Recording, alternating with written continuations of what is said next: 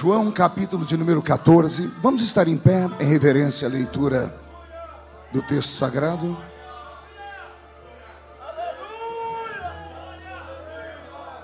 Aleluia. João 14, versículo de número 16.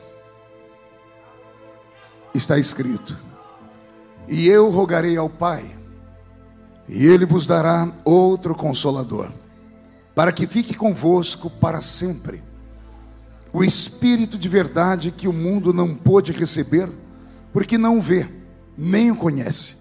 Mas vós o conheceis, porque ele habita convosco e estará em vós. Não vos deixarei órfãos, voltarei para vós. Amém, igreja? Feche a Bíblia, coloque no banco, na cadeira, e pegue na mão da pessoa mais perfumada do seu lado. Eu tentei bonito, não deu certo. Perfumado deve ter alguém. Aperte a mão dessa criatura com carinho até ela falar aleluia. Pentecostal que não faz barulho. Está com defeito de fabricação, não é? Vamos orar? Senhor, mais uma vez nós oramos. E nós entendemos que dentro de alguns minutos, e esta linda igreja ficará pequena para o tamanho da glória que o Senhor vai mandar do alto dos céus. Os que vieram tristes começarão a saltar de alegria. Os que vieram se arrastando não voltam para casa se arrastando. Hoje voltarão voando nas asas de um novo tempo. E antes que eu comece a revelar os seus segredos, cerque esta igreja com a sua glória. E num raio de cinco quilômetros, onde houver um demônio alojado, eu dou a esses demônios segundos para sumirem de Blumenau. Porque se não sumirem, serão queimados pelo poder da sua glória que aqui será derramada. Rasga os céus sobre nós. Manda anjos de fogo descerem aqui. Que estes anjos desçam, trazendo brasas de fogo nas mãos. Comecem a esparramar estas brasas entre nós. E onde houver um crente cheio do Espírito Santo, pega ele nesta noite, Jesus toma ela na sua presença e mostra o caminho da verdadeira e poderosa adoração. Fala conosco, fica conosco. É o que eu te peço agora e sempre. E toda a igreja diz: Os que podem, tomem o seu assento, dando a Jesus uma linda salva de palmas, porque Ele é bom, porque Ele é maravilhoso. Graças a Deus. Querida igreja, noiva do Cordeiro, simpatizantes da nossa fé, amigos que vieram de perto ou de longe, autoridades constituídas por Deus e pelos homens, você é um privilegiado de estar aqui nessa noite, porque nessa noite, com certeza, Deus vai alimentar a nossa alma.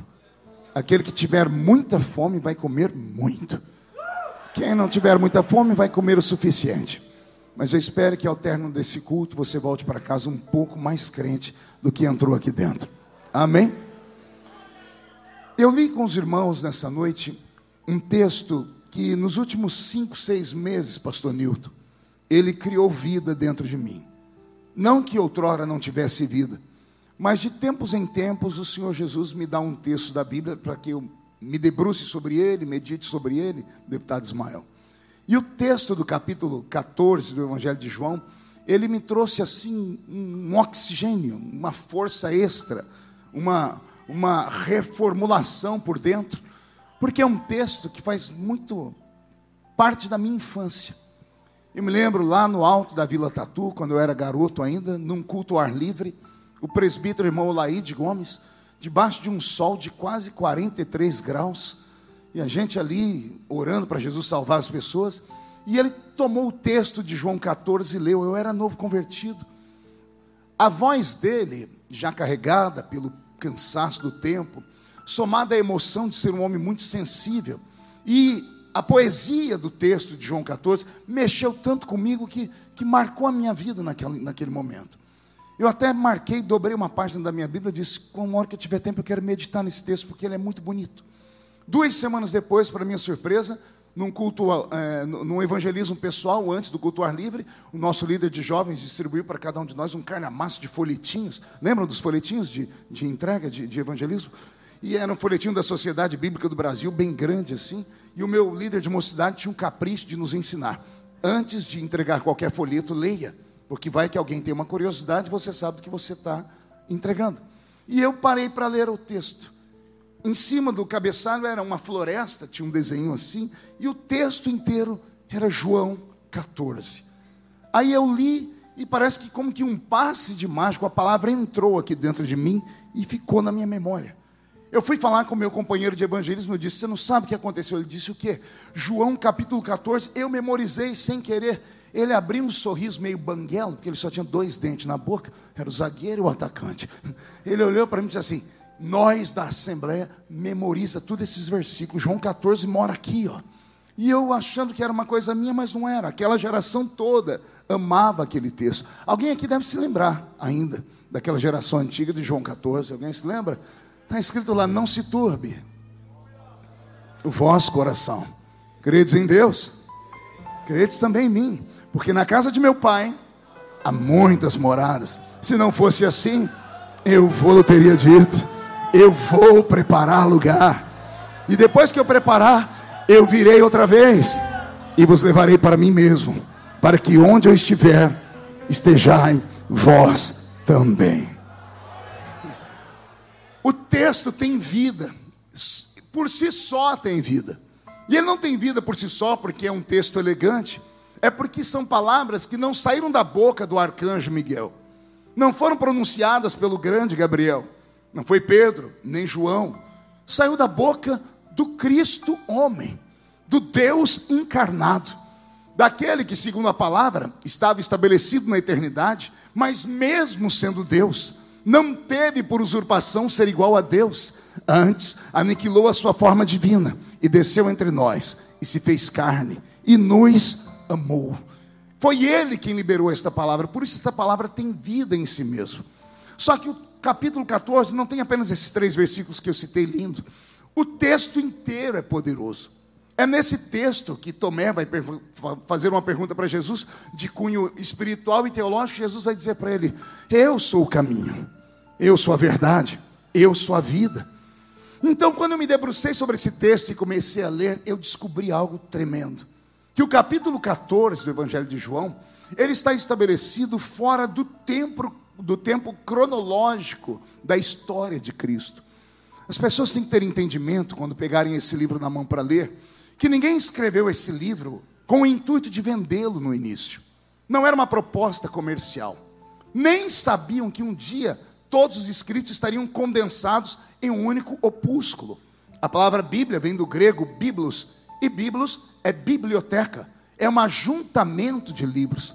A nossa Bíblia protestante tem 66 livros.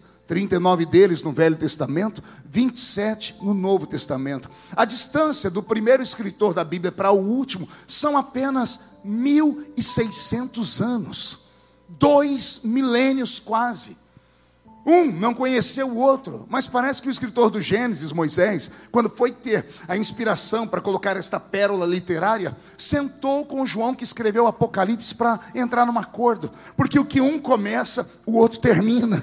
Só que a distância são quase dois mil anos. E olha que interessante, a Bíblia começa com um casamento entre Adão e Eva, e a Bíblia termina lá no Apocalipse com um casamento entre esta noiva e o eterno Jesus de Nazaré.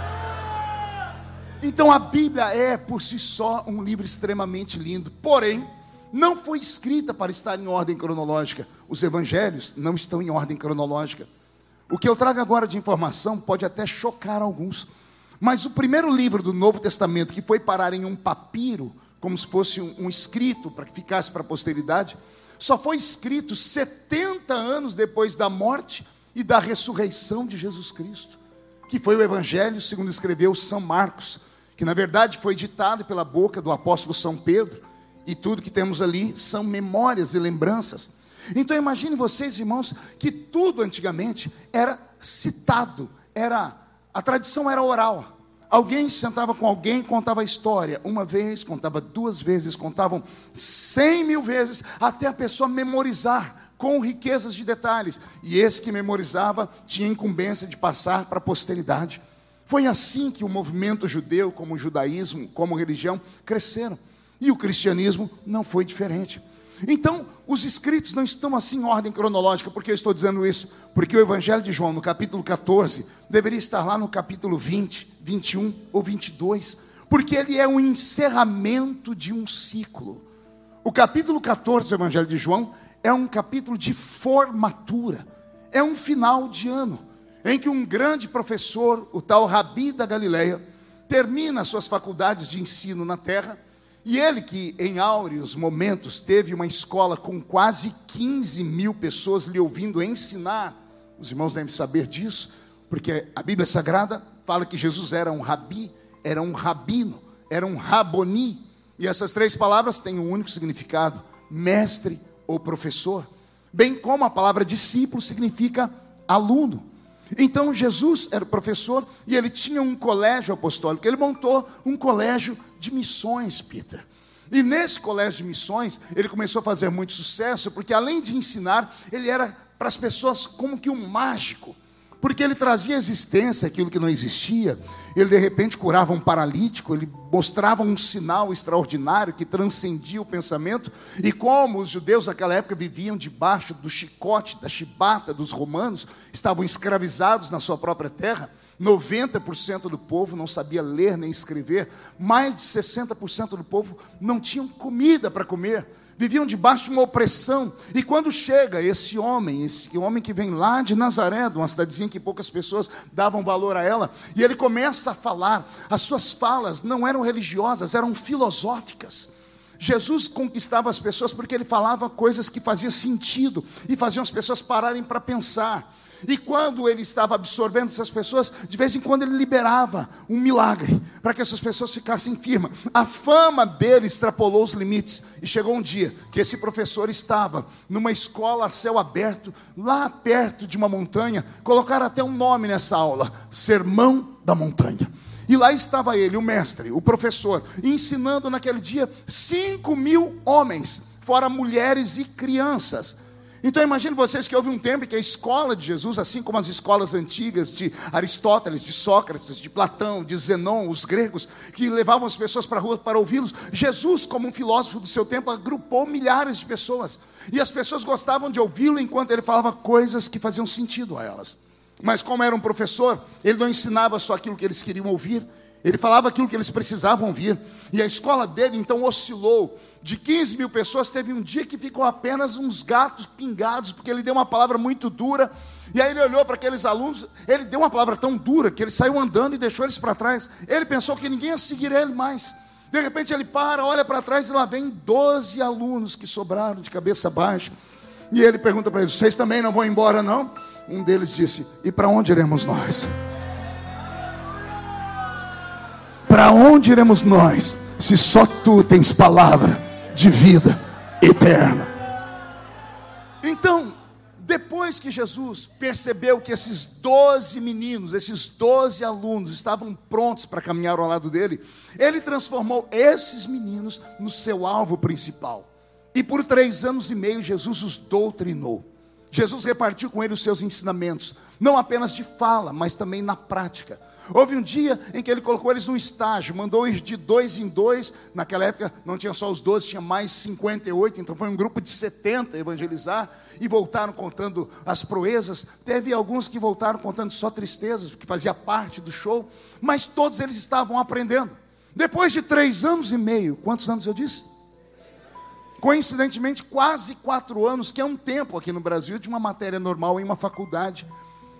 Aqui, quatro anos se forma uma pessoa, dependendo da matéria. Com três anos e meio, o mestre da Galileia chamou os seus discípulos, os seus alunos, e disse: Parabéns, vocês se formaram com louvores, vocês terminaram, e hoje é o último dia em que vocês vão ouvir esse velho professor falar.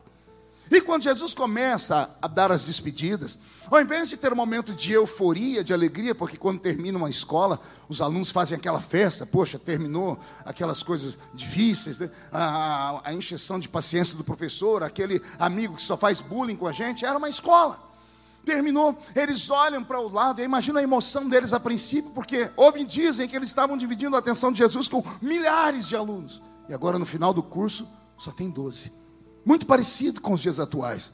Você lembra quando entrou na escola a primeira vez, no primeiro dia, no primeiro ano? Não cabia de gente na classe. Seis meses depois já começou a diminuir. Da no primeiro grau, então, os que começaram com você no primeiro ano quase não terminaram na, na quinta série. Depois do segundo grau. E se você tentar olhar dos que começaram com você lá e terminaram a faculdade, não enche uma mão, porque no meio do caminho nem todos conseguem ir, que acabam parando, acabam sendo testados pela vida, desanimando. Nem todos têm habilidade para ir até o fim. Eles olham um para o outro e dizem: vencemos. Ficamos ao lado dele e aprendemos. E aí, era para ter felicidade agora, mas caiu uma tristeza no coração deles. E como é que o senhor sabe, pastor? Não se turbe o vosso coração. Eles ficaram tristes. E Jesus está tentando alegrar eles. Não fiquem tristes, terminamos essa caminhada. Vocês estão preparados, vocês estão prontos. E eu preciso ir embora.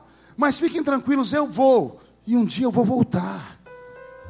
E quando eu voltar, eu vou pegar vocês, meus alunos, e vocês vão morar comigo para onde eu estiver.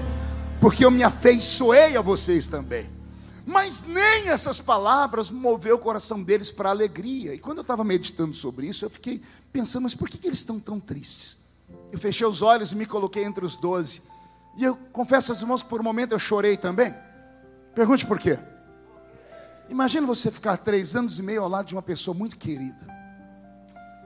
Uma pessoa com quem você vai se adaptar. Que até os puxões de orelha dela te fizeram crescer. Alguém que te ajudou a ser um ser humano, que te deu um norte, que te deu uma vida, que te deu uma história. E de repente essa pessoa diz assim: agora você não precisa mais de mim. Eu vou embora, porque você vai dar sequência à minha história. Eu me coloquei no lugar deles e imaginei, pastor Nilton, acordando ao lado de Jesus por três anos e meio, dormindo ao lado de Jesus por três anos e meio, comendo com ele, tomando café da manhã com ele, jantando com ele, comendo churrasco de peixe com ele. Eu imagino Jesus cantando, porque ele cantava também.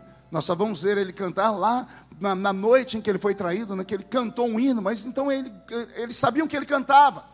Eu imagino Jesus sendo um mestre que, quando era preciso puxar a orelha, puxava, mas quando era para ser alegre, ele também era descontraído. E eles se afeiçoaram a ele.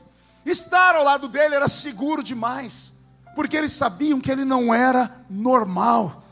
Imagine que um dia eles estavam lá dentro de um barquinho e ele está cansado, o mestre está deitado lá na popa do barco, e o, e o vento e o mar começam a castigar o barco. E eles acham que vão morrer. Alguém lembra do mestre e acorda, professor, acorda para a gente morrer, todo mundo acordado. O professor levanta, o que está acontecendo? Oh, o vento, o mar, vão destruir o barco. O professor não diz uma palavra, ele levanta, sai lá da popa e vai para a proa do barco. Na, po, na proa do barco, ele olha para o infinito. E ele começa a conversar, pasmem, com o vento. Ele começa a conversar com o mar. Ninguém nunca tinha visto alguém falar com elementos da natureza. É sabido que o vento assovia. Era sabido que há o braço do mar, mas ninguém sabia que o mar e o vento tinham ouvidos para ouvir e consciência para obedecer. E o mestre deu uma palavra: aquieta-te, vento, acalma-te, mar e o vento e o mar se acalmam. E ele não diz uma palavra, ele volta lá para o cantinho dele para dormir. Ele vai passando e os alunos vão dizendo: Que homem é esse? Que até o vento e o mar o obedecem. Que homem é esse? Houveram dias em que eles viram ele trazer à existência a saúde. Eles viram a morte cruzar o caminho dele por três vezes. Nas três vezes, do jeito que ela veio, ela teve que voltar sozinha. Porque ela vem e não volta sozinha, mas quando cruzou o caminho do mestre, ela veio e voltou sozinha, porque ele não deixou que ela arrebatasse nenhum deles. Eles viram ele quebrar a lei da gravidade. Eles viram ele pisar em cima das águas do mar. Nunca se ouvira falar de tal feito até então. Ouviram falar no povo deles que alguém orou para que um certo machado flutuasse em cima das águas, mas um homem caminhar em cima das águas foi a única vez que se ouve dessa história. Três deles, que eram mais íntimos, contavam para os outros. Um dia ele subiu com a gente no alto do Monte Tabor. E lá no alto do Monte Tabor ele disse: Fiquem aqui, eu vou me distanciar de vocês a distância de um tiro de flecha 28 metros. Não saiam correndo quando vocês vão ver. E de repente, o corpo dele começa a brilhar como o sol. E de repente, o corpo brilhando como o sol sai da terra e flutua no ar. E aí acontece o incrível, o imponderável. O céu se rasga em duas partes e dois personagens saem de um outro plano cósmico e aparecem diante dele. Um é Elias, o outro é Moisés. Enquanto os três estão conversando, uma voz bem suave, lá naquele lugar, fala: Moisés é a lei, Elias é o profeta, mas o meu filho, a ele vocês vão ouvir a partir de agora. Estar ao lado dele era sinônimo de que não havia fome. A matemática dele era incrível, porque 2 mais 5 são 7. Mas ele ensinou para eles: não, 2 mais 5 para mim é igual mais de 15 mil. Eu amo crente que entende a Bíblia. Vou falar de novo. A matemática de qualquer professor era 2 mais 5 igual a 7. A dele não. 5 mais 2 era igual a mais de 15 mil. Porque com cinco pães e dois peixinhos, ele alimentou 5 mil homens, fora mulheres e crianças. E ainda sobrou 12 cestos cheios. Estar ao lado dele era seguro demais. E de repente, do nada, ele acorda e diz assim: Vocês não precisam mais de mim. Eu estou indo embora agora. E vocês agora vão fazer a minha, a minha parte. Porque eu plantei vocês nessa terra. Quando Jesus percebe que eles ainda estão tristes, ele tenta, ele tenta estimulá-los, né? Como um bom mestre fala. Qual é o sonho de todo mestre? É que o aluno seja melhor do que ele. Se tem algum professor aqui, ele pode dizer isso a você ou ela. O sonho de todo professor é que um dia o seu aluno supere, vá além, como o pai sonha em um filho ser melhor do que ele. Aí o professor vai animar dizendo assim: não sintam tanto a minha falta, porque vocês serão melhores do que eu. E alguém pode dizer, pastor, isso é heresia, porque Jesus era Deus, como é que os alunos, criaturas, podiam ser melhor do que ele? Foi o mestre que disse, o professor que disse.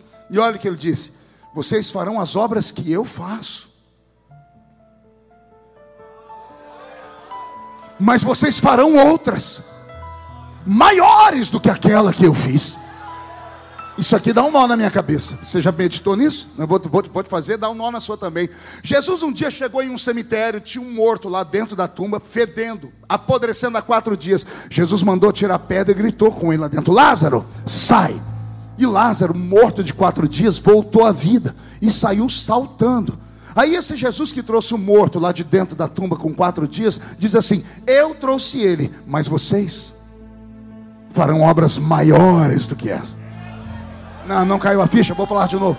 Ele está chegando em uma cidade, tem um cego que não para de gritar: Jesus, filho de Davi, tem misericórdia de mim. Até que Jesus pergunta: Quem é? Estão dizendo: Tem um cego ali, traz o cego até mim o cego que mais enxergava na Bíblia, porque o cego ficou em pé, pegou uma capa e jogou fora. Todo mundo acha que ele ficou com calor, não era. A capa era um alvará que o prefeito tinha dado para ele poder pedir esmola. O cego que ainda não enxergava com esses olhos, quando ouviu falar que Jesus chamou ele, ficou em pé, pegou o alvará e disse: Não preciso mais da prefeitura não preciso mais do Estado, não preciso do Bolsa Família, não preciso mais do auxílio emergencial. Agora, quem está me chamando é o dono dessa paçoca toda aqui. Aí Jesus curou esse cego. Aí Jesus disse: Eu curei ele, mas vocês farão obras maiores do que essa. Alguém está entendendo o que eu estou dizendo aqui? Eu estou com o meu corpo todo arrepiado já. Olha que coisa fantástica, que presença única. Não bastasse essas coisas, um dia Jesus olhou para um homem, já foi citado aqui pelo irmão Cleiton, citando o texto, ele falou que, que Jesus perdoou um homem de seus pecados. Aí Jesus olha para nós, seres humanos, comedores de arroz e feijão gente que saiu do mundo suja. A maioria de nós, quando entramos em uma igreja como essa pela primeira vez, éramos lixo. É claro que no final do culto saímos como luxo, mas entramos como lixo. Éramos podres, coração ruim, ninguém dava crédito para a gente. E aí, esse ser humano do seu lado aí de carne e osso, que você não dá nem um oi para ele, se chegar perto de uma pessoa à beira da morte, num acidente, e ele conseguia a atenção da pessoa e falar: se você entregar sua vida para Jesus agora, eu oro e você vai para o céu. O guarda de trânsito não consegue fazer isso. Um deputado federal, apenas pelo seu título, não consegue fazer isso. Aí vem um crente que malemar sabe falar, é analfa de pai e beta de mãe, e diz: Jesus me diz que o que eu ligo na terra é ligado lá em cima no céu. Entendeu? Não, vou falar de novo. Vem essa criatura com a mão cheia de carne e disse: Aceita Jesus, Senhor, perdoa os seus pecados. Aí não interessa que pecado é, se matou, se roubou, se estuprou, se violentou, se houver arrependimento. Quando essa criatura libera esta palavra, cai sobre aquele sujo um manto vermelho que é o sangue do Cordeiro, e o sangue de Jesus Cristo purifica o homem de todos os seus pecados. É isso que Jesus está falando para aquela escola de missionários. E mesmo falando tudo isso, eles ainda ficaram tristes. Jesus então vasculha a mente deles. E ele entende que não é que eles estão tristes porque ele está indo embora só.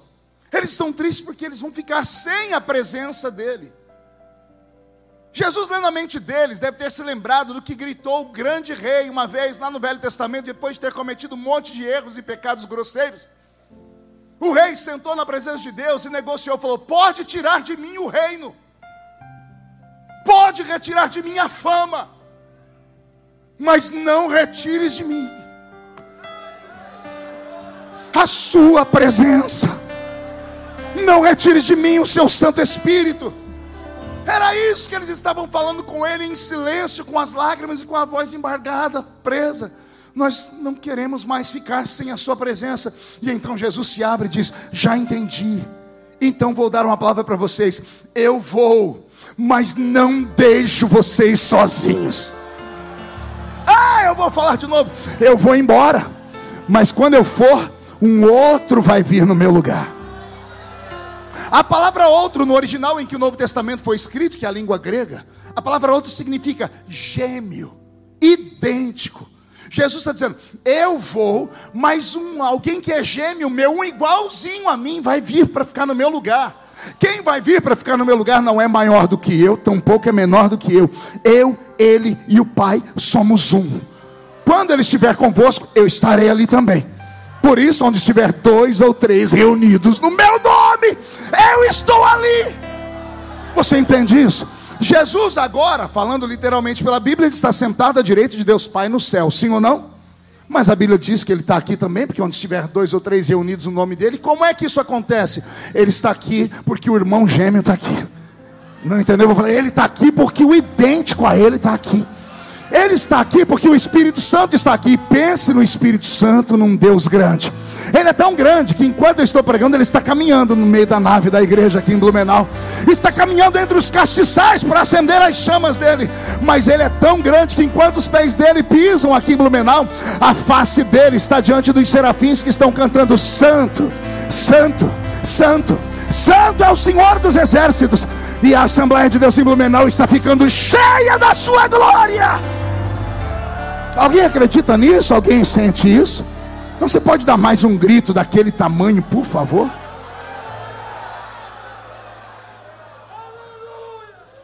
Vocês não vão ficar sozinhos.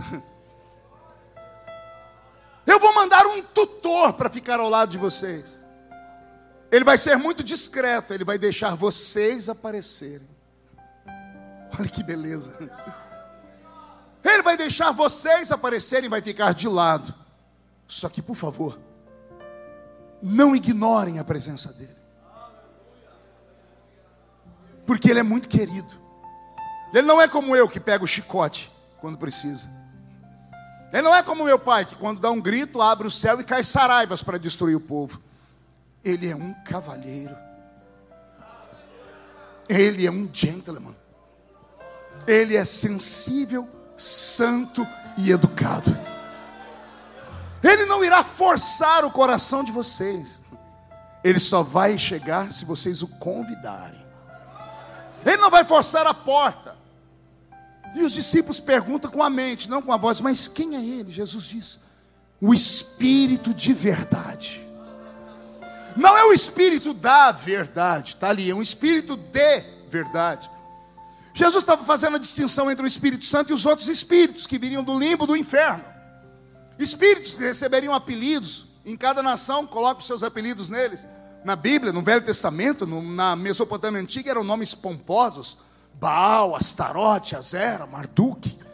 Os deuses da Mesopotâmia Antiga, Deus assim, Sete, a poderosa Ísis. Espíritos de outra dimensão que nesse mundo dominaria a mente das pessoas. Aqui no Brasil, o brasileiro é tão triste que a nossa língua é uma benção. Os espíritos malignos têm uns, uns nomes esquisitos. É Zé Pilintra. Zé Pilantra, é Chucaveira, Tranca-Rua, Preto Velho. E eu não estou criticando, só estou falando os nomes que os brasileiros dão. Você vai para qualquer outro lugar do mundo, é, é Poseidon, é uns nomes fortes. Chega aqui, é uma coisa. Jesus diz: esses espíritos não são de verdade. Porque esses, quando quiserem tocar a vida das pessoas, ele vai manipulá-las e vai dominá-las. Eles entrarão com essas pessoas em centros de feitiçaria pesada. E as pessoas não precisarão convidá-los, eles vão se apossar das pessoas. Vai dominar a mente delas. Por isso que quando uma pessoa é possessa por algum espírito, alguma entidade, um encosto, quando ela volta em si, ela volta dizendo assim: "Quem sou eu? Onde estou? O que eu fiz?" Ela não sabe mesmo o que aconteceu. Porque os espíritos que descem naquele lugar dominam a mente da pessoa e não dão ao homem o espaço dele fazer aquilo que ele quer. Esses espíritos chamam essas pessoas de cavalo. Porque cavalo você pode montar em cima deles, colocar um arreio e dominá-los. Vai para a esquerda, vai para a direita ou não vai para lugar nenhum. E ainda recebem pancadas. Aí Jesus diz: O Espírito que eu vou mandar para vocês, ele não é assim. Ele não vai forçar a porta. Se você chamar, ele vem. Se bater a porta, ele abre. Se pedir, ele você recebe, porque ele dá. Se procurar, você acha. Ele não desce sobre cavalos, mas ele desce sobre ovelhas. Ah, agora acho que eu peguei você. Ele desce sobre ovelhas. Esse espírito de verdade não vai dominar a mente, ele vai trabalhar em consonância com vocês. Quando ele vier sobre vocês, vocês vão saber exatamente o que está acontecendo. Alguns não vão conseguir se controlar porque a emoção é muito grande, mas vão estar de olhos abertos, ouvido aberto e a mente funcionando. Por quê? Porque ele não é um ditador. Ele é um amigo querido. Jesus ensinou sobre ele. Quando ele vier, fiquem atentos, porque se pecardes contra mim, terão perdão. Se pecardes contra o meu pai, terão perdão. Mas se pecardes contra ele, vocês não têm perdão nem hoje, nem nunca mais. Porque ele não faz mal a ninguém. O Espírito de verdade que o mundo não conhece, por isso não pode receber e não sente. Aí Jesus enche o pulmão de ar e diz: Mas vós o conheceis. Vós o conheceis, porque primeiro, Ele estará convosco. Aí Jesus libera uma palavra mais profunda. E se tudo der certo, além de estar convosco um dia, ele vai estar em vós. Estou falando bem devagarinho para você degustar a palavra. Vou falar de novo. Ele vai estar com vocês todos os dias. Mas a vontade dele não é estar só com vocês, a vontade dele é estar dentro de vocês. Só que para ele estar dentro de vocês tem um processo. Beto, mude a música para mim. Há uma pergunta que não quer calar dentro das nossas igrejas Assembleias de Deus, Pastor Newton, pelo Brasil inteiro. A minha geração, a geração dos mais velhos, nós de cabelos brancos, barba branca, nada abala a nossa fé. Nada. A gente se assusta, mas nada tira a gente do caminho. Não há um escândalo, não há uma perseguição, não há nada que roube a nossa fé ao ponto da gente desviar. E as pessoas sempre me perguntam, pastor, como é que o senhor aguenta? Porque tudo comigo, Ismael, vai para o Jornal Nacional. Ah, porque não é você. Bocó. Só Deus sabe como é. As pessoas, como é que o senhor aguenta? Eu falo, simples. Os meus pés estão firmados em uma rocha. Crente raiz. Deve ter, uns, deve ter alguns aqui da minha época. Qual a diferença do crente raiz? O crente raiz, ele viu ele ouviu e ele sentiu. Qual a diferença do crente Nutella? O crente Nutella ouviu falar. Ouviu falar que alguém viu. Ouviu falar que alguém sentiu. Então tem uma diferença muito grande em, em quem ouve história e quem viveu a história. Nós, assembleanos mais antigos, fomos criados na base de milagres de verdade. Crescemos em ambientes onde nós não tínhamos essas parafernálias de instrumentação tecnológica, que é muito bem-vinda, nós não tínhamos isso. Não tínhamos essa musicalidade tão perfeita de hoje. Era a velha harpa cristã. Era o velho hino número 15 da harpa. Era o velho hino 291 da harpa cristã. Enquanto se cantava, o pastor tinha até um sininho no púlpito, porque tava, era para todo mundo cantar, mas ao invés do crente cantar, ele era batizado com o Espírito Santo. Aí o pastor fala: Não é hora disso, Trim, calma aí, mas estou sendo batizado. É problema seu, depois você fala: Agora é para cantar. A gente tinha que controlar o barulho dos crentes. Por quê? Havia uma sensibilidade. O Espírito Santo não estava só conosco, ele estava dentro de nós. Esses crentes não sabiam ler, não sabiam escrever. Era gente simples, simplória, mas quando começava a falar qualquer coisa da palavra, o céu se abria. E tudo que eles falavam aqui, Deus vinha atrás e dizia: É verdade que meu servo está falando, e ele confirmava. Estava um dia desses contando para as minhas filhas que lá onde eu cresci, no meio da Vila Tatu, uma aldeia, na época que não tinha farmácia, não tinha Unimed, não tinha hospital, não tinha nada, a tal da doença ruim só aparece de noite. Aí, todas as casas, tudo pertinho uma da outra, sem forro, aquelas, aquelas janelas de madeira fechadas com tramela. A gente escutava o vizinho gritar, abria a janela, estava lá um irmão correndo, com, com um filho desfalecido, quase morto, andando no meio da vila, gritando por socorro. E ele não ia procurar um, alguém que tinha um, um carro de burro para levar para a cidade, não. Ele ia para a casa do presbítero da igreja. Aí o presbítero da igreja abria a porta com a lamparina. E estava lá o irmão Ovidio Ramos, um presbítero da nossa igreja, um negro de dois metros de altura, a mão dele parecia uma raquete de tênis. A barriga, a barriga lá, Assembleia de Deus, é cemitério de frango, né? curva da prosperidade. O irmão Ovidio estava lá. Ele olhava e dizia, o que, que foi, meu filho? E o irmão falou, meu filho está morrendo. E a Bíblia diz, leva para o presbítero orar e ungir com óleo. O irmão Ovidio, espera aí que eu vou buscar o óleo. Aí não vinha com aqueles vidrinhos de óleo com, aquela, com aquele óleo colorido, tem uns agora que é até verde, limão, né? É, e com aquele cheiro perfumado escrito óleo de unção de Israel. Amém, pessoal? Não, não tinha esse óleo. Vinha um malvite com uma lata de banha de porco de 15 litros. Tinha que separar os pedaços de carne que estava no meio, porque as carnes não tinham geladeira, era lá que a carne ficava para não estragar. Ele enfiava a mão na banha de porco, e era para ungir a criança. Ele untava a criança. Ele deitava o menino, tirava a pegava o óleo, pegava da cabeça e até o pé virava. Uma, a criança parecia uma, uma banana milanesa. E dizia: Pode levar que Jesus já curou. Seis horas da manhã, seis e meia, a gente abre a janela. Olha o menino correndo na rua, soltando pipa, carregando um carrinho aqui, brincando. Uai, esse menino não estava morrendo. A vila inteira falando: O velho ouviu e orou. O presbítero da Assembleia de Deus orou e Jesus curou. Aí o pessoal fala: como é que a igreja cresceu? Ela não cresceu porque tinha gente muito bonitinha, gente muito inteligente. Ela cresceu porque tinha gente louca dentro dela. Não, vou falar de novo, essa palavra vai mexer. É eu vim para provocar você. Tinha ainda alguns loucos no nosso meio. Pastor, o que é um louco? Um louco é aqueles crentes como eu, quando não tinha cultura bíblica e quando ficava cheio do Espírito Santo, alguém dizia: O que, que aconteceu? Eu, falei, eu, eu não sei, um negócio me pegou. É um trem dentro de mim. Um dia minha mãe escutando eu dar o meu testemunho, né? Minha mãe não era crente, ela falou assim para mim, Pastor Nilton: Isso aí é encosto.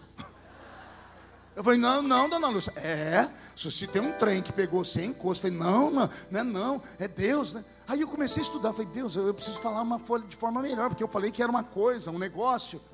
Aí hoje, com a minha cultura, eu já pedi perdão a Deus. Falei, Senhor, hoje eu sei falar. Tem hora no culto que eu não consigo me controlar. Não é porque tem uma coisa dentro de mim. Não é algo dentro de mim. É que tem alguém. Você entende isso? Não vou falar de novo. Tem alguém dentro de mim. E esse alguém tem nome.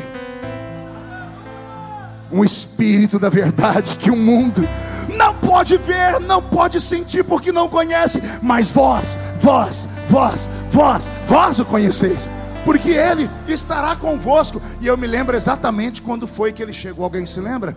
Estavam todos reunidos no mesmo lugar. Quando de repente veio do céu um som como de um vento forte e impetuoso, que encheu a casa onde estavam assentados, e foram vistos por eles línguas repartidas como que de fogo, as quais pousaram sobre cada um deles, e todos, e todos, e todos, e todos, e todos, e todos, e todos, e todos, e todos, e todos foram cheios do Espírito Santo e começaram a falar em outras línguas.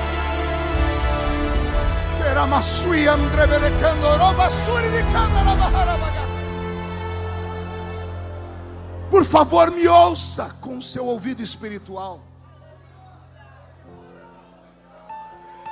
Que legado deixaremos para os nossos filhos? Se nós nos envergonharmos da nossa fé carismática, pentecostal e às vezes até extravagante,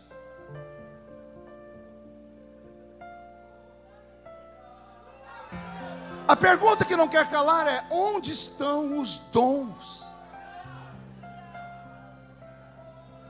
Onde estão os sinais? Não, eu não vivo de sinais, eu não sou um crente só de sentir, eu vivo pela fé, dê desculpa que quiser. Eu quero saber porque os meus pais na fé tinham e nós não temos.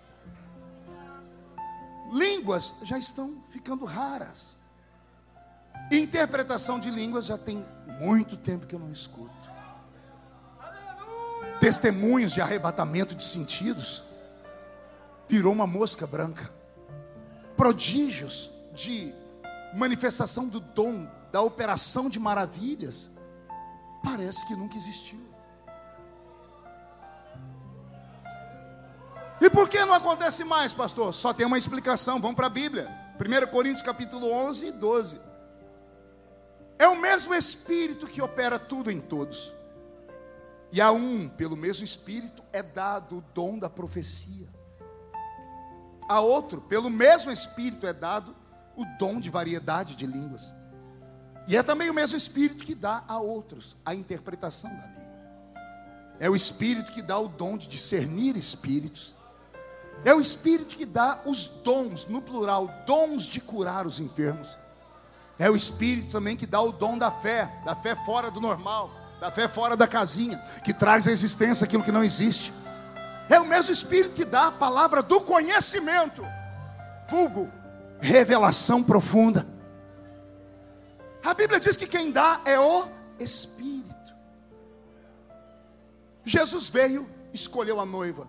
Aí ele mandou o Espírito para ornamentar a noiva, adornar a noiva. Por que, que no dia do casamento ninguém olha para o noivo, ninguém olha para as daminhas, ninguém olha para o enfeite, todo mundo espera a noiva? Ela é a cereja do bolo da festa. Todo mundo quer ver a roupa da noiva, todo mundo quer ver como ela está ornamentada. Sempre foi assim e assim sempre será. O Espírito é quem ornamenta a noiva. Não preciso falar para uma igreja tão sábia a bela história de Abraão chamando o seu servo Eliezer, dizendo: Vai buscar a Rebeca para o meu filho Isaac. Não preciso falar de um Eliezer que faz uma oração e um voto e carrega dez camelos com ele. Nos camelos ele leva joias de ouro, joias de prata e vestidos para a noiva. Não preciso falar que quando Rebeca aceita, ele dá para ela primeiro vestidos novos. Depois ele dá para ela joias de prata. E aí ele dá para ela joias de ouro. É o Espírito Santo também que trabalha na purificação da noiva, da roupa da noiva. É Ele que dá a ornamentação com a prata, que são os frutos do Espírito, que coincidentemente são nove, assim como os dons também são nove. Frutos e dons, joias de prata, frutos, joia de ouro, dons. É Ele quem ornamenta a igreja. E cadê os dons? A porta de entrada para os dons tem nome. Chama-se batismo com o Espírito Santo. Aprendi com o pastor Antônio Gilberto. E eu nunca vi ele falar em línguas. Mas eu lembro da escola bíblica dizendo assim: o crente pentecostal tem uma chave na mão, chamada batismo com o Espírito Santo. Ele falou da chave, um dia eu fiquei meditando e eu falei: foi, foi o senhor, se tem uma chave, tem uma porta. Quando começamos a cultuar e começamos a sair da terra e sentimos a graça e a glória e nos entregamos, quando você começa a orar em línguas, esta chave aparece.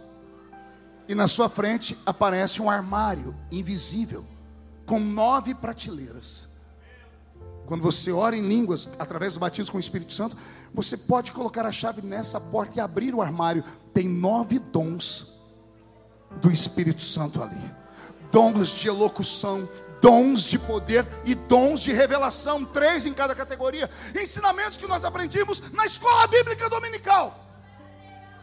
E aí vem alguém e fala: Não, pastor, nós não precisamos disso mais, é porque agora nós somos mais estudados, nós somos isso, somos aquilo. Ah, é verdade. Então quer dizer que o Espírito Santo vai no outro porque ele é ignorante, burro, e não vai em você porque você é estudado e poliglota. É isso que você está dizendo?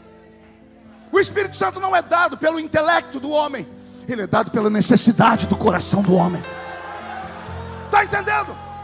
Ele não vai mais sobre a sua vida que você se tornou autossuficiente. Você manda em si mesmo. Você manda no seu nariz. Você determina a sua vida. Nesse mundo relativismo, onde um pastor de terno e gravata como eu não inspira mais confiança, onde as pessoas ficam comendo esse lixo de internet, esse lixo tóxico de internet que diz a pessoa, uma vez salvo, salvo para sempre. E os crentes agora começam a relativizar até a sua fé.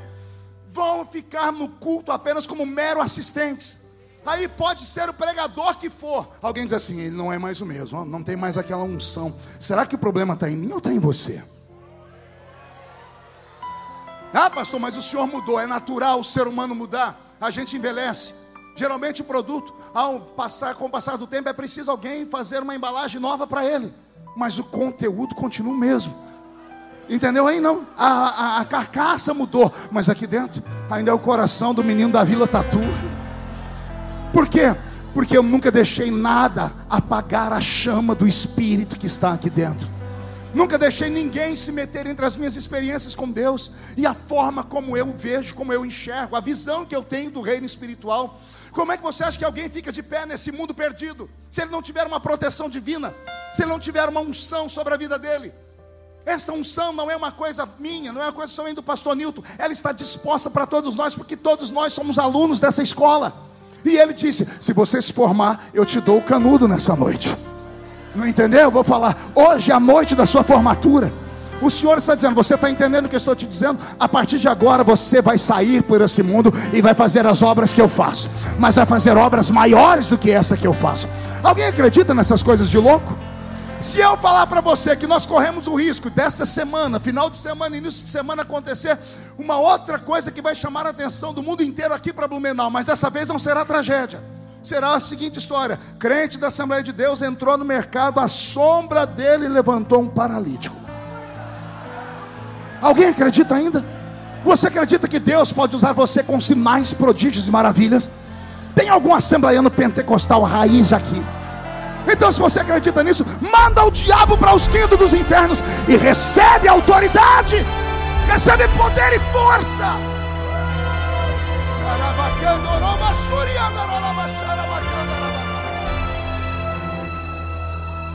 É Ele, não somos nós, é Ele.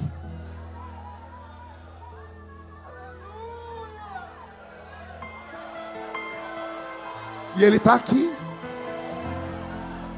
É, isso aí é ele, não sou eu, não é ele. Essa vontade de chorar, de pular, esse frio na boca do estômago, a perna tá bamba, é ele. Essa vontade de levantar a mão para o céu é ele.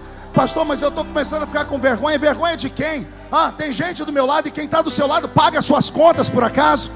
Quando você está no vale, eles te visitam lá, ninguém te visita. Então as favas com quem está do seu lado. Deixa o Espírito Santo tomar conta da sua vida de novo e reage. Isso se tem alguém batizado com o Espírito Santo, ore em línguas. Se tem profetas, levante a sua voz e deixe o céu ficar baixinho aqui em Blumenau. Ai meu Deus.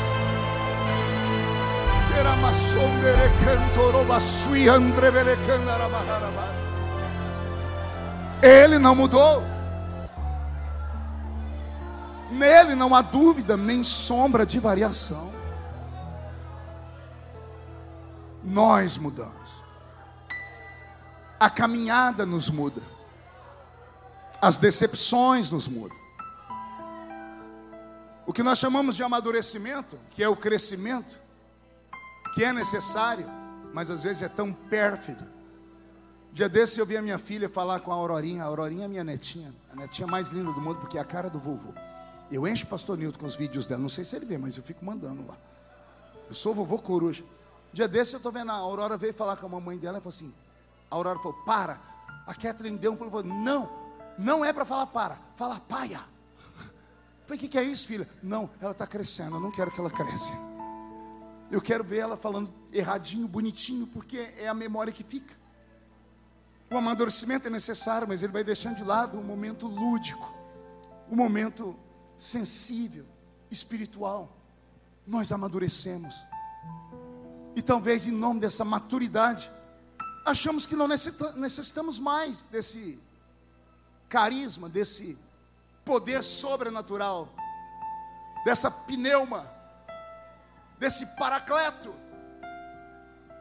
Palavras que líamos na harpa cristã e ninguém mais nem sabe o que significa. Líamos na harpa, não era nem em escritos teológicos, porque os nossos pais eram envolvidos com ele. Se você perguntar para os nossos jovens que é o Espírito Santo, eles não sabem. E que é o pior, eles debocham dele. Um milhão de coisas no TikTok, as pessoas debochando de línguas estranhas, debochando de manifestações espirituais. Se eu fico triste, imagino ele.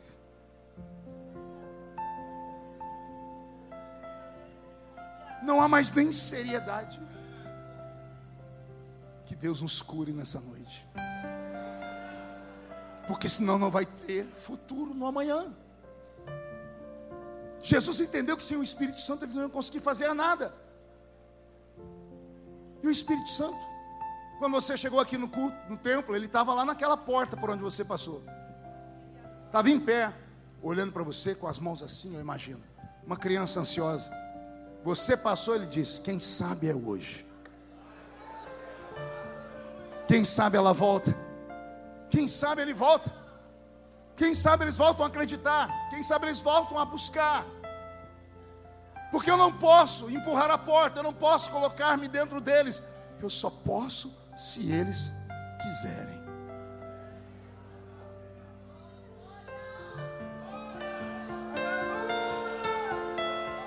Ele está aí. Ele quer te dar línguas. Se os batizados com o Espírito Santo não querem falar em línguas mais, recebe você o batismo agora e fale por nós.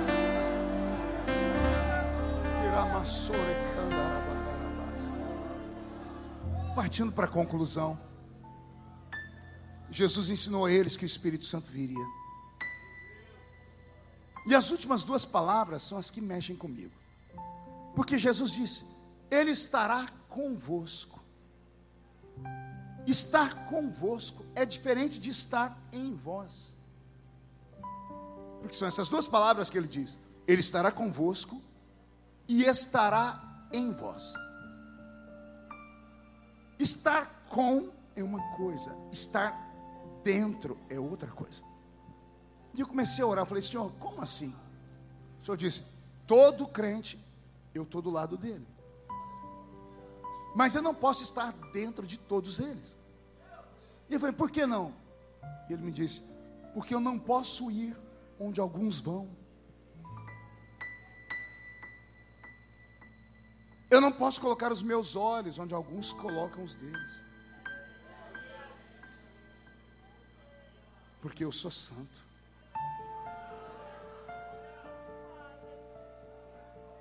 Perdoe se eu for aqui um pouquinho incisivo demais ou até deselegante. O senhor deixaria sua esposa tomar posse do seu WhatsApp? Com senha e tudo?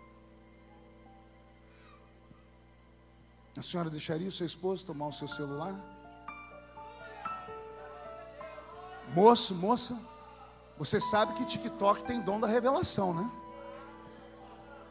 Você está olhando uma cena, se o seu olho parar e ficar mais de 30 segundos, ele aciona um algoritmo e ele busca todas as imagens semelhantes àquela e ele começa a jogar no seu aparelho de celular.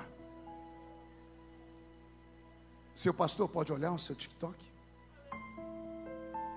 Eu estou falando com gente inteligente. Se você tem vergonha de mostrar para quem está do seu lado, pergunte a mim se o Espírito Santo vai parar para olhar aquilo. Ele não vai. Por isso, ele não está dentro. Ele está do lado. Ele vai com você onde ele pode entrar. Em alguns lugares ele não pode. Mas a vontade dele era morar dentro de você. Porque se ele morar dentro de você, coisas extraordinárias vão acontecer. Olha a sua mão, por gentileza, um exercício. O que é que você vê? Dedos, anéis, unha, esmalte, pulseira, calos. A Bíblia diz: porão as mãos sobre os enfermos e os.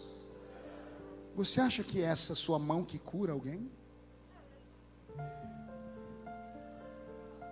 A Bíblia diz: onde a planta do seu pé pisar, eu te dou por herança. O que é dar por herança? É tomar posse. Se tiver outro mandando ali, aquele que manda vai embora. Somente pelo pisão do seu pé. Consegue lembrar a última vez que você viu o seu pé? Não, não é porque você é gordinho, não é porque está fechado com o sapato. Consegue lembrar? Lembra que você viu Joanete, frieira, unha encravada, chulé. Você acha que esse pé chulezento pode tomar posse de alguma coisa? Tem um mistério aqui, pergunte qual. Você pode me ajudar? Fique aqui do meu lado. Bem do meu lado. Isso. Sua mão esquerda, coloque na minha cintura. Segure aqui. Sua mão direita, põe em cima da minha mão direita. Fecha, abre os dedos. Isso, fecha os dedos. Pronto. Fica com a mão molinha. Você é lutador de Muay Thai, né? É tranquilo. Pé direito. Pé esquerdo. Vamos exercitar. Segura minha cintura, vamos andar.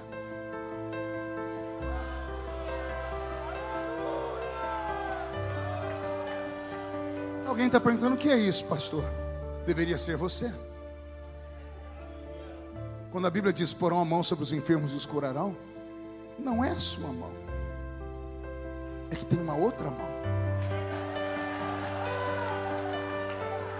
Quando você coloca a sua mão, aí ele vai e coloca a mão dele. A mão dele é a mão do Criador, e o Criador conhece as células defeituosas, e ele sabe como mandar embora a enfermidade. Entendendo ou não? Porão a mão sobre os enfermos e os curarão. Não é a sua mão, é a mão dele que devia estar aí dentro. Aí você vai tomar posse do lugar. Vamos lá, agora equilíbrio, hein? Segura aqui, firme, pezinho direito, levanta. Vamos lá, vamos equilibrar. Você vai pisar em um lugar, você acha que é o seu pé que manda os demônios embora daquele lugar para tomar posse? É que quando você pisa, ele pisa com você. E quando ele pisa, o movimento cósmico todo acontece, os demônios conhecem o pisão do pé dele, ó, chegou aí quem manda no lugar. E ele chegou com alguém, então a partir de agora a gente vai embora e quem ele está dentro é que vai tomar conta disso aqui. A partir de agora, onde a planta do seu pé pisar, o Senhor te dá. Onde você colocar a sua mão, Ele vai curar. Para onde você olhar, Ele vai olhar. Porque Ele está dentro de você. Quando você abrir a boca para falar, Ele vai falar. Esta é a proposta do Eterno. Obrigado, obrigado, obrigado. Ele está aí, Ele está aí, Ele está aí, Ele está aí.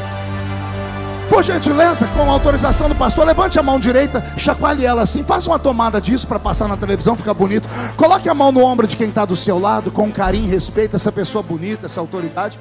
Agarra o ombro dela para mim e fala para ela: ó, o, é o, o médico falou para não contrariar o pastor Marco. Agarrou a pessoa, chacoalha ela até ela ficar irritada agora. Não, chacoalha com vontade. Tira ela do lugar, diga: Deus te trouxe aqui para isso. Sacode ela, sacode, sacode. Para isso, Deus te trouxe aqui para te dar um sacode nessa noite.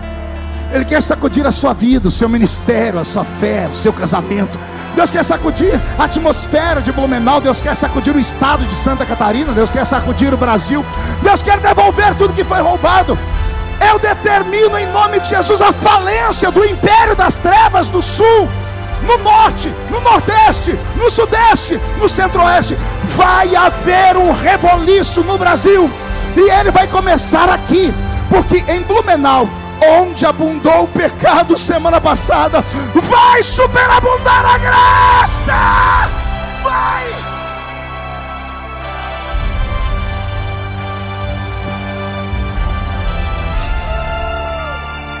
Eu falava para o pastor Peter, eu comentei com o pastor Abner. Se Deus permitiu o que aconteceu aqui, porque tudo é permissão dele, deve ter um propósito, pastor Nilton. tem um propósito, é a maneira de Deus chamar a atenção do mundo para essa cidade. Essa cidade está em evidência. É hora dessa cidade começar a exportar glória, exportar cura, exportar prodígios, exportar maravilha. E Deus só pode contar com você. Mas como é que ele vai te usar se o Espírito não pode estar aí dentro? Você precisa rever seus conceitos, seus valores, sua fé, sua santidade, colocar o seu altar no lugar, tirar todos os entulhos e voltar a ser crente de verdade. Você pode ser moderno, só não precisa ser mundano. Você pode ser para frente, só não pode deixar Jesus para trás. Você pode cantar as músicas novas, mas não pode esquecer a essência de antigamente. E se tem algum pentecostal, fica de pé comigo, fica de pé comigo agora. É hora de recebermos esta autoridade. Fica noroba que até estou entrando lá Neriando Roma canto para suriama.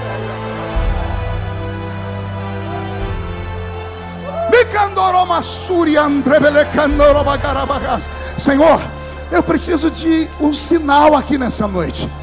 Da galeria para baixo, de baixo para a galeria. Onde houver alguém que ainda acredita nesses dons, que é batizado com o Espírito Santo, começa a movimentar no meio da igreja. Senhor, desperta os dons, desentulha a fonte, destrava as línguas deles, manda graça, manda glória. Espírito Santo, amigo Vem, vem e faz de novo. Nosso amigo Santo Espírito.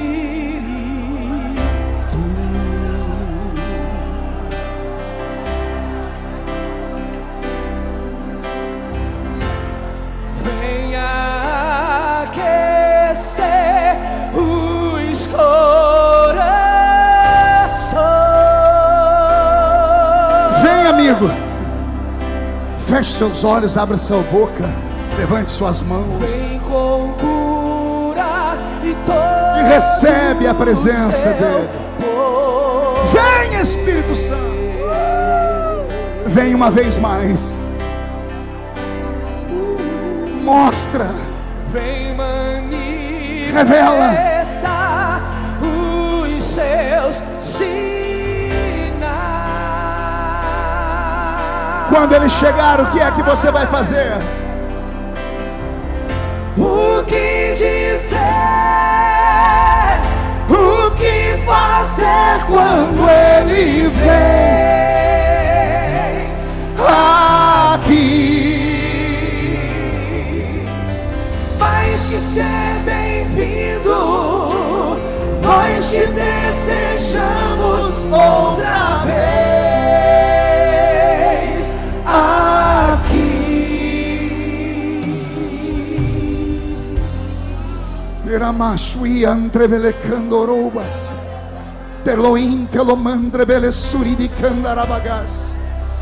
Senhor, nós não queremos um avivamento apenas dentro da igreja. Visita essa cidade, porque a cidade toda está machucada. Vai do alto do arranha-céu até aquele morro. Sopra o seu vento nos quatro cantos de Blumenau essa cidade foi sacudida semana passada e só restaram ossos secos. Sopra Espírito e ajuda os ossos. Faz nascer nervos sobre os ossos, faz nascer carne sobre os nervos. Dá vida e coloca de pé aquele que estava morto e traz de volta um poderoso e glorioso avivamento, a essência da sua presença. Renova este lugar, enche este lugar. Senhor, faz de novo Faz de novo, faz de novo. Faz de novo, faz de novo. Batiza de novo. Povo Cura de novo. Renova de novo. Faz de Levanta os profetas de novo. Faz de Está sentindo? Está sentindo? Vem, Blumenau, vem comigo. Sai da terra. Faz de novo, faz de novo.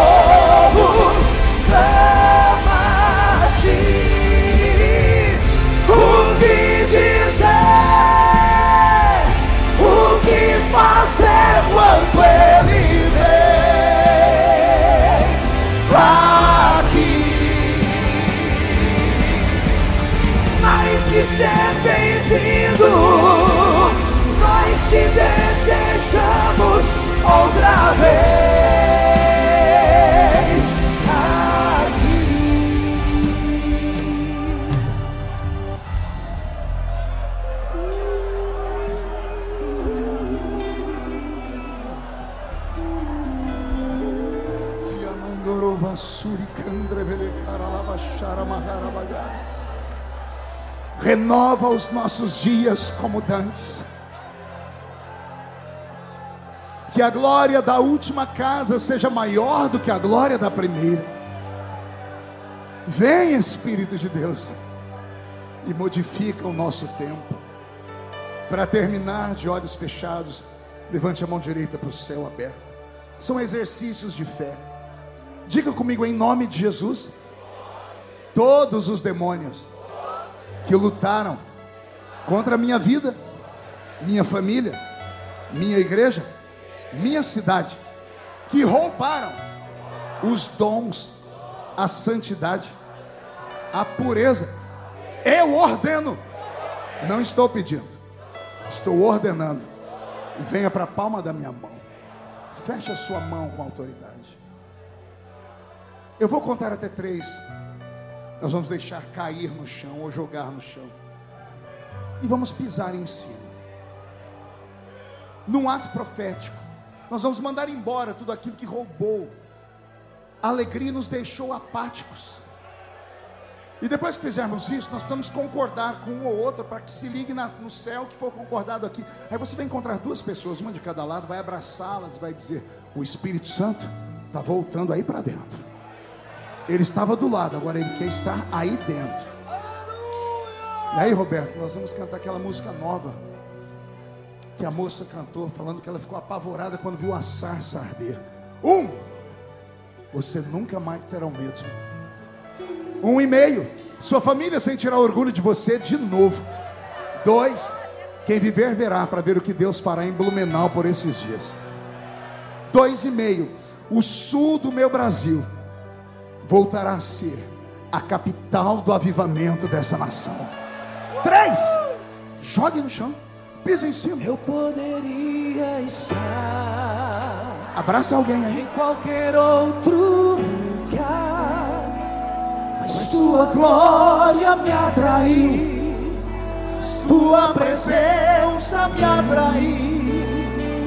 Tentei me esconder com medo de não viver, mas tua glória me atraiu, sua presença me atraiu.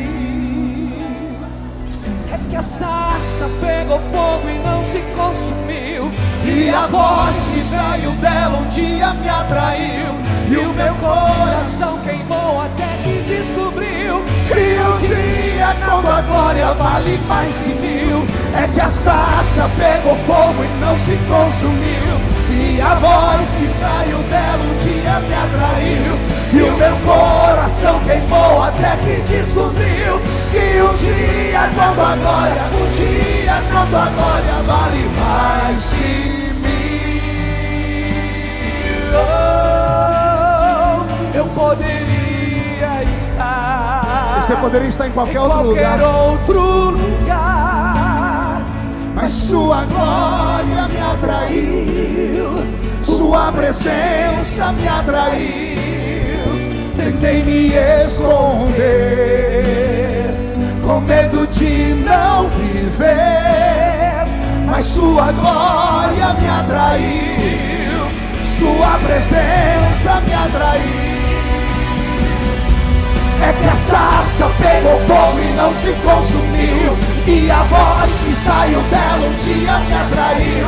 E o meu coração queimou até que descobriu Que um dia dando a glória vale mais que mil. É que a sarça pegou fogo e não se consumiu E a voz que saiu dela um dia me atraiu E o meu coração queimou até que descobriu Que um dia dando a glória, um dia dando a glória vale mais